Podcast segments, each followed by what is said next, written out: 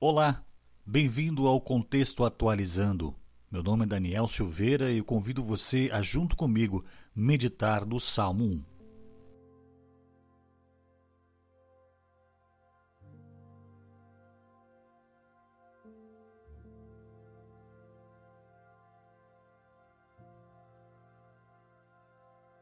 Como é feliz o homem que não vai atrás da opinião de pessoas más que não segue o exemplo dos pecadores, nem participa de rodinhas dos que zombam de Deus.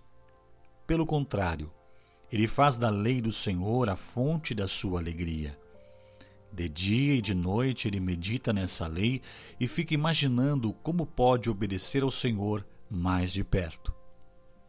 Ele é como uma árvore plantada junto à margem de um rio, nunca deixa de dar fruto na estação própria e as suas folhas nunca murcham, e ele tem sucesso em todas as suas atividades.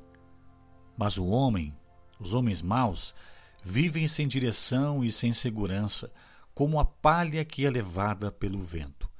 Por isso, no dia do julgamento preparado por Deus, eles serão condenados. Os maus não terão lugar entre os que obedecem a Deus. O Senhor conhece e aprova a vida dos que obedecem às suas leis, mas a vida dos maus acaba em desgraça e destruição. Esse salmo faz sentido nos nossos dias? O salmista fala que é feliz quem não vai atrás da opinião de pessoas más. Que é feliz quem não segue o exemplo dos pecadores. E também que é feliz quem não participa das rodas de conversa dos que zombam de Deus.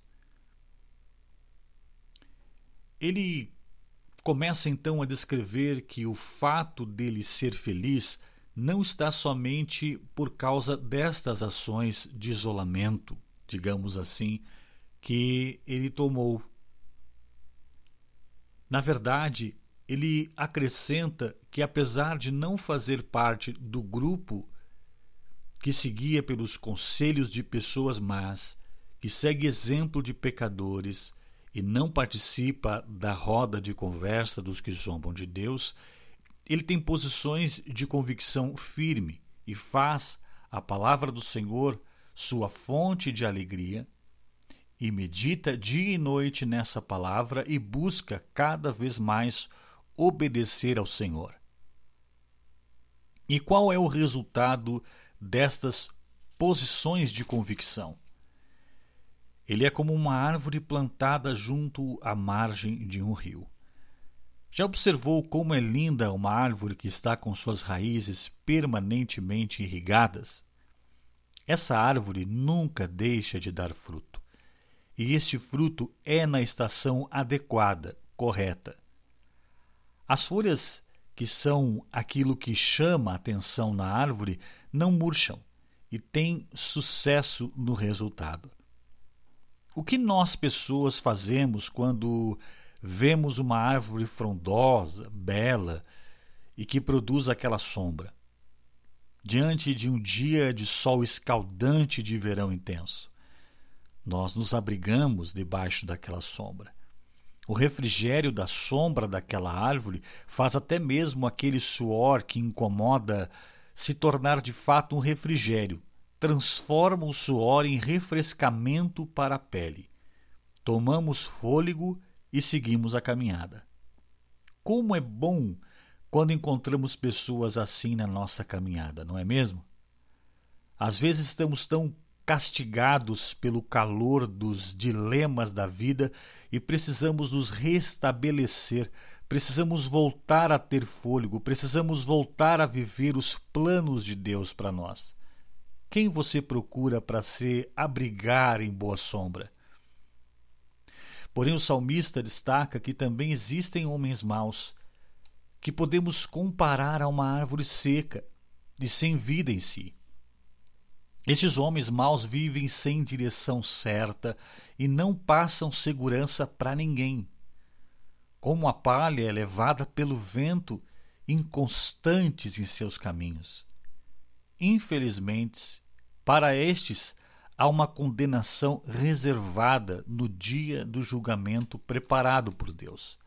Agora, uma pergunta final: Quem é você neste salmo?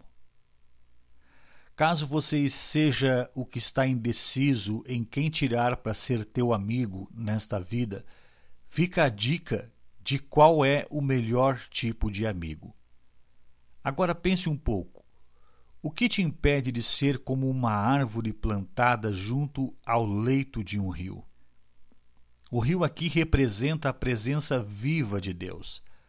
A Bíblia vai declarar em outros textos que Jesus é o rio de água viva. Jesus mesmo disse certa vez para uma mulher pecadora que quem dele beber nunca mais terá sede.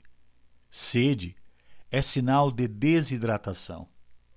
Para o seu corpo humano, corpo físico, a falta de hidratação desencadeia uma série de problemas no funcionamento de órgãos vitais.